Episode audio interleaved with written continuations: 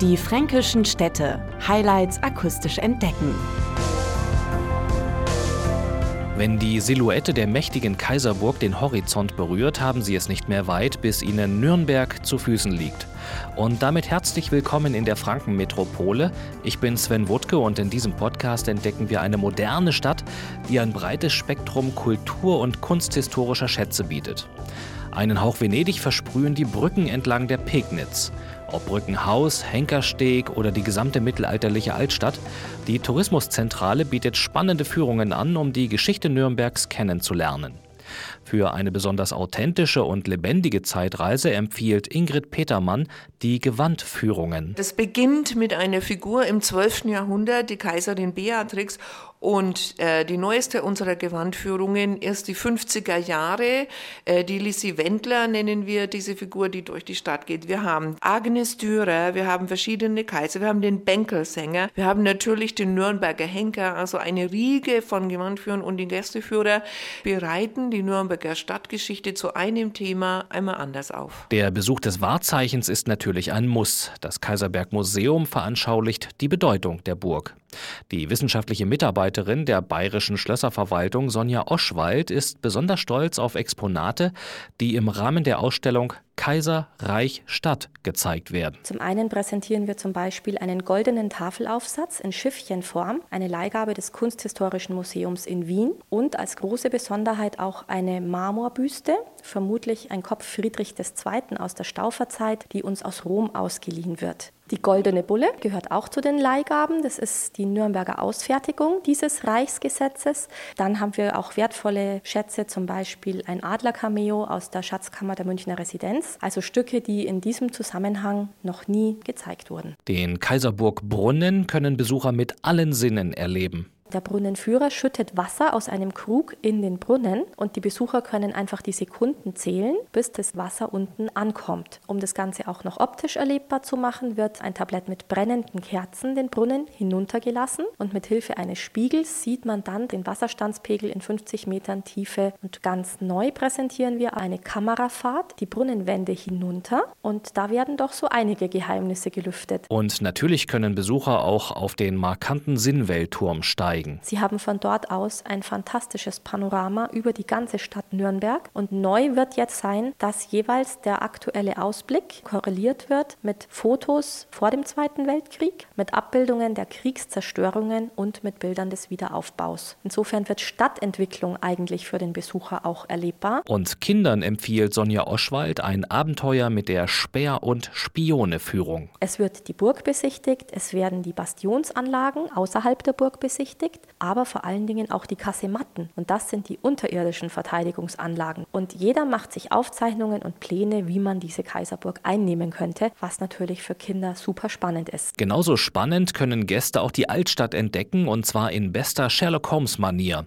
Beim Straßenkrimi kann jeder sein kriminalistisches Gespür ausleben, meint Hanne Scheller. Bei der Einführung erhalten die frisch gebackenen Kommissare zunächst den ersten Hinweis und von Hinweis zu Hinweis, von Zeugenbefragung zu Zeugenbefragung müssen die Ermittler die möglichst richtige Spur verfolgen. Es ist wie eine Schnitzeljagd, die quer durch Nürnberg geht, an Sehenswürdigkeiten vorbei und an ganz malerischen Orten. So eine Jagd nach dem Bösewicht macht natürlich hungrig und da kommt die fränkische Küche genau richtig, wie zum Beispiel im urigen Landgasthof von Stefan Rottner. Jetzt ist Nürnberg ja bekannt für seine Bratwürste und wir haben das ein bisschen ausgeweitet und machen je nach Jahreszeit Lammbratwürste, Rehbratwürste, Geißleinbratwürste und haben einfach so die Verbindung zwischen der traditionellen Küche, die aber ein bisschen moderner interpretiert wird. Es gibt das Knoblauchsländer Gemüse, es gibt den Karpfen, der ja auch hier in Nürnberg bekannt ist, es gibt Wild in großer Auswahl. Also die fränkische Küche ist sehr zurückhaltend, aber geschmacklich unheimlich intensiv. Ja, es wird hier in Franken so gekocht, wie der Franke auch ist, ein bisschen kernig,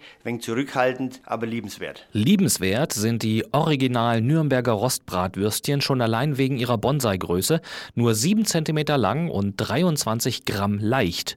Was dahinter steckt, verrät Ingrid Petermann überraschenderweise jetzt noch nicht. Da gibt es eine sehr schöne Geschichte aus dem Mittelalter, möchte ich ein bisschen gespannt machen. Und wenn Sie an einer Führung in Nürnberg teilnehmen, dann hören Sie diese Geschichte und ist wirklich sehr nett. Und ähm, jeder mag diese Würste, die Schweinefleisch beinhalten Majoran, Salz und Pfeffer. Der Rest ist ein Geheimnis. Man kann sie gebraten essen über dem Grill mit lauwarmem Kartoffelsalat oder Sauerkraut oder aber, wie sie die Nürnberger essen, als blaue Zipfel in einem Weißweinsud mit Zwiebeln. Sehr lecker. Und dazu passt entweder ein süffiger Frankenwein oder ein zünftiges Bier.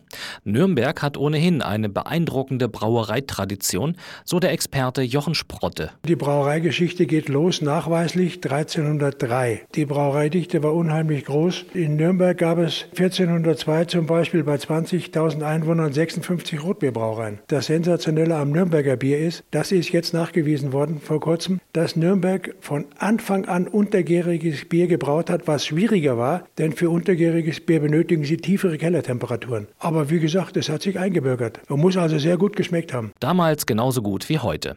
Jochen Sprotte zeigt bei seiner Brauereiführung durch Nürnberg den Weg des Bieres über Jahrhunderte, eine Geschichte mit bewegenden Geschichten. Dann wird ein altes Brauhaus besichtigt, Hopfenmarkt, Gerstenmarkt, an die Fleischbrücke. Dort wurde also Bier, was schlecht geworden war, in der Öffentlichkeit und unter Blasmusik in die Pegnitz geschüttet. In Gegenwart des Wirtes oder der Wirtin. Und es wurden im Mittelalter zwei Nürnberger Bürger einen Kopf kürzer gemacht, weil sie sich öffentlich dafür ausgesprochen haben, dass das Umgeld für Bier abgeschafft wird. Umgeld ist ein anderer Ausdruck für Biersteuer. Das sind alles so Sachen, die werden dann dabei erwähnt. Ob historisch oder modern, die museale Vielfalt in Nürnberg ist beinahe unendlich. Da fällt es der Tourismuschefin Yvonne Coulon schwer, einzelne herauszupicken. Man muss, glaube ich, von Nürnberg neben der Kaiserburg wissen, dass wir das Germanische Nationalmuseum haben, eine äh, weltweit beachtete Sammlung. Äh, wir haben aber auch die Nürnberger Museen vom Dürerhaus, also quasi dem Haus, wo Albrecht Dürer äh, gelebt hat, bis hin zu natürlich dem Spielzeugmuseum. Äh, die Spielzeugstadt Nürnberg ist ja sicherlich ein Begriff. Davon zeugt natürlich die weltgrößte Spielwarenmesse, die jedes Jahr in Nürnberg stattfindet. Und vor den Toren der Stadt finden Familien ein ein buntes Eldorado im Playmobil Fun Park. Spielen, bewegen und erleben lautet das Motto, erzählt Lisa Stadi. Knirpse können hier als Cowboy die Westernstadt unsicher machen, mit dem neuen Powerpaddelboot über den See heizen, die Ritterburg erobern oder sich als Freibeuter der Meere fühlen und das Piratenschiff entern. Kann man dann über einen Steg laufen übers Wasser? Da ist dann vielleicht die Herausforderung, dass man eben sich schon traut, mit zwei, drei, vier Jahren übers Wasser zu laufen. Die bisschen älteren laufen dann schon über die Hängebrücke und die ganz großen schnappen sich dann ein Floß und können an das Piratenschiff andocken und das entern. Auf den Mast hochklettern, der zwölf Meter hoch ist. Zum Beispiel auch einen Piratenhut gibt es dann, den man aufsetzen kann und kann eben dann wirklich selber Pirat sein. Kulturelle Leckerbissen hat Nürnberg zuhauf zu bieten und zwar nicht nur beim Picknick im Park mit dem Classic Open Air.